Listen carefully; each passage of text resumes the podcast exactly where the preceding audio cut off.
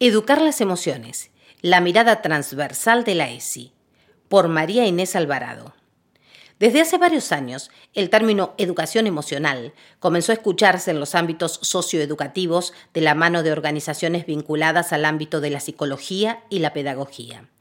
Su viralización se volvió tan efectiva que cobró fuerza como proyecto de ley a partir de la propuesta de una fundación cuya visión plantea que el desarrollo de habilidades socioemocionales ayuda a mejorar la calidad de vida individual, social y familiar mediante la autogestión, la autonomía, la promoción de la salud y emancipación de las limitaciones culturales, físicas y emocionales y que estos conceptos deben darse en las escuelas. Quienes trabajamos en educación sexual integral, ESI, sabemos que la educación emocional no es un concepto aislado, sino que forma parte de uno de los cinco pilares sobre los cuales se debe trabajar la sexualidad en niñeces y adolescencias. El eje, valorar la afectividad. Este eje propone concebir a cada estudiante como una persona que siente y a quien le atraviesan las emociones, la afectividad y los sentimientos. Por ello, la importancia de reflexionar en lo que les pasa, sienten y desean es parte de la sexualidad de cada individuo y deben ser valores reconocidos en la interacción cotidiana dentro de las instituciones educativas para la adquisición de aprendizajes. ¿Qué significa educar las emociones para la ESI? En la propuesta de educación sexual integral que se desprende de la Ley 26.150, la dimensión afectiva propone incluir los aspectos relacionados a los vínculos, sentimientos, valores y emociones que constituyen al ser humano desde la perspectiva integral de la sexualidad. Por esto, se hace indispensable que las escuelas enseñen a reflexionar sobre actitudes como la escucha, la empatía, la solidaridad, la inclusión, el respeto y el amor. Y esto se logra a partir de entender el lugar que tienen los vínculos entre las personas, además de comprender cómo el contexto en que vive cada niño, niña o adolescente le ayuda o condiciona en su aprendizaje.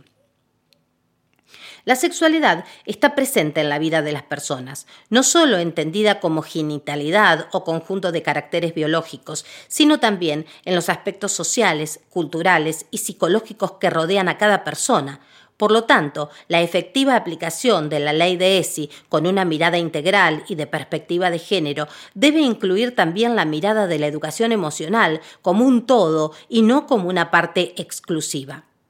Por eso, sin duda, donde debemos centrarnos como educadores es en cuestionar cómo debe ser el rol docente frente a la difícil tarea de educar para expresar emociones y sentimientos propios y ajenos, así como la importancia de crear aulas donde se inspire un espacio de respeto y empatía.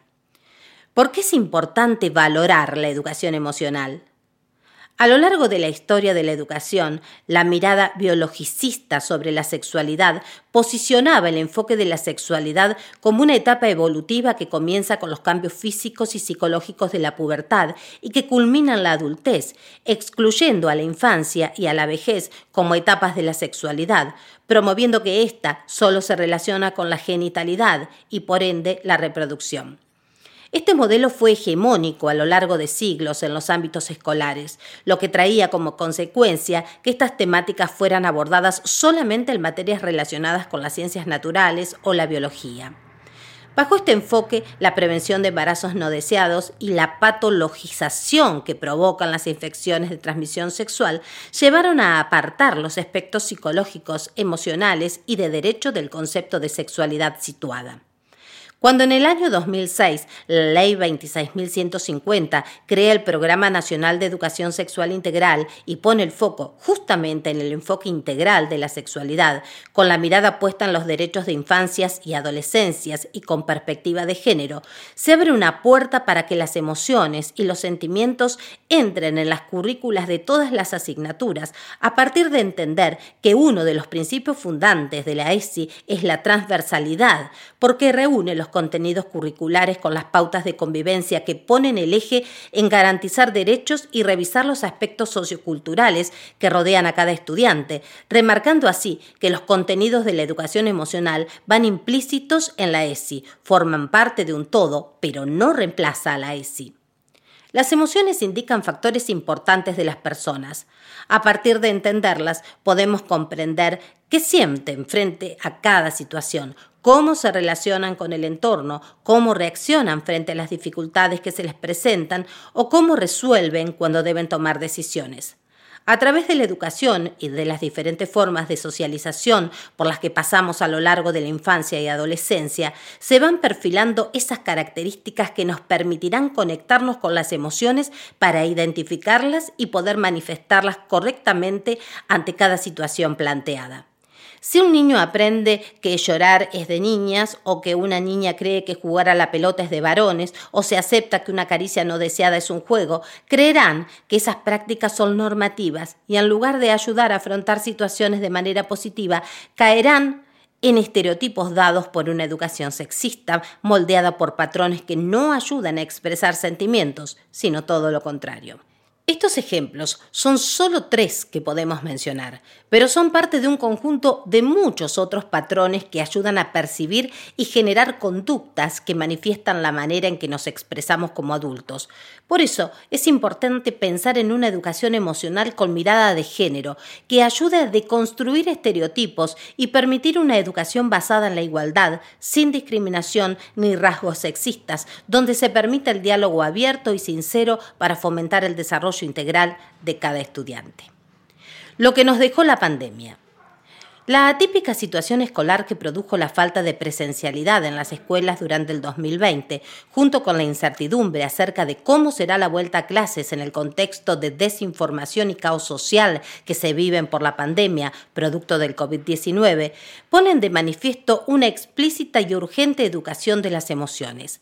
La sanción de la ley que garantiza la interrupción voluntaria del embarazo, IBE, debatida en ambas cámaras del Congreso durante los meses de noviembre y diciembre, dejó en claro la falta de aplicación de la ESI en la mayoría de las jurisdicciones nacionales, demostrando en varios discursos que se confunden términos jurídicos con religiosos o biológicos con éticos, al tiempo que también se omiten actos relacionados con abusos, maltratos y violencias intrafamiliares, situaciones todas que podrían evitar con una correcta educación de la sexualidad.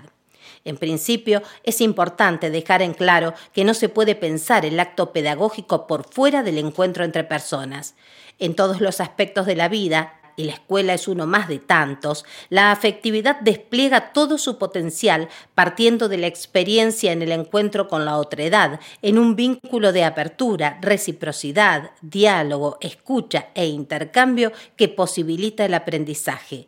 El acto educativo nunca es aislado, se aprende con y junto a otras personas a pesar de las diferentes realidades, pensamientos y emociones, donde se pone en juego el deseo, la sensibilidad, la necesidad de conocer y la posibilidad de dejarse transformar a partir del encuentro. El complejo panorama de la pandemia que nos obligó a la virtualidad trajo como consecuencia la falta de inclusión de la afectividad en los contenidos curriculares, los vínculos, las emociones, los sentimientos, los deseos y los conflictos quedaron atravesados por la pantalla, provocando una nueva manera de pensar la escolaridad y descolocando a cada docente en el rol aprehendido durante su formación docente.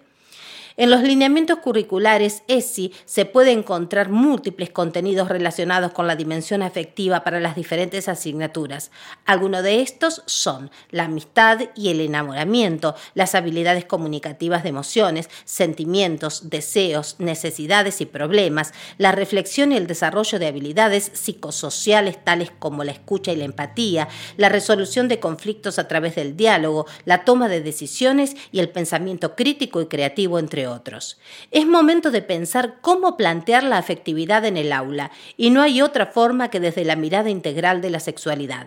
Quienes trabajamos en ESI creemos que no debe ser solo un contenido curricular, sino una dimensión inevitable e imprescindible de la vida escolar. Más allá de la presencialidad o la virtualidad, la escuela y por ende cada docente en su espacio debe habilitar la palabra para hacer explícitos los deseos, darle valoración y significación a la expresión de sentimientos y emociones, trabajar sobre la igualdad de trato y oportunidades para mujeres y varones a través de ciertos contenidos curriculares, entender cuáles son las conductas portadoras de temores, enojos, tristezas, inseguridades. Lo importante es poner atención a lo que sucede en la vida vida escolar en la visibilidad de manifestaciones afectivas vinculadas a peleas, enojos, cargadas, angustias asociadas con la sexualidad o el crecimiento, inseguridades, temores, ausencias, frustraciones.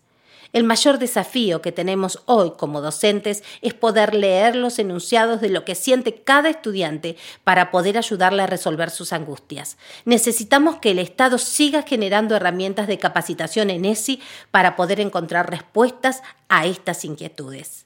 Sin una real y eficaz aplicación de la Ley de Educación Sexual Integral con perspectiva de género, pensar en educar las emociones es una tarea infructuosa. Diario Femenino www.com.ar